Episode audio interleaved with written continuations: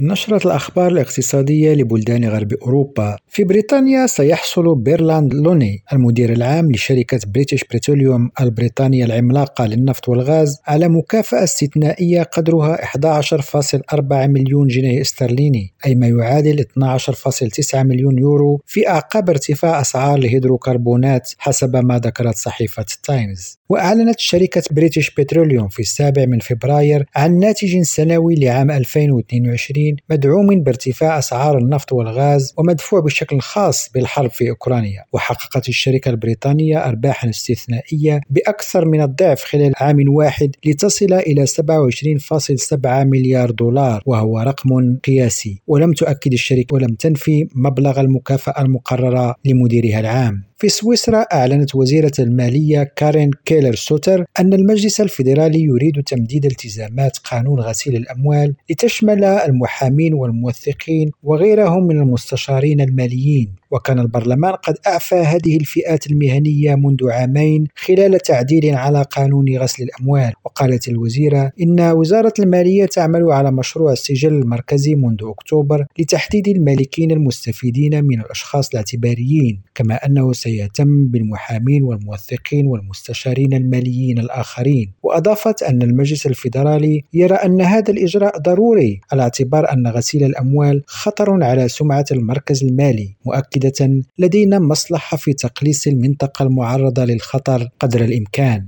نزار الفراوي ريم راديو جنيف.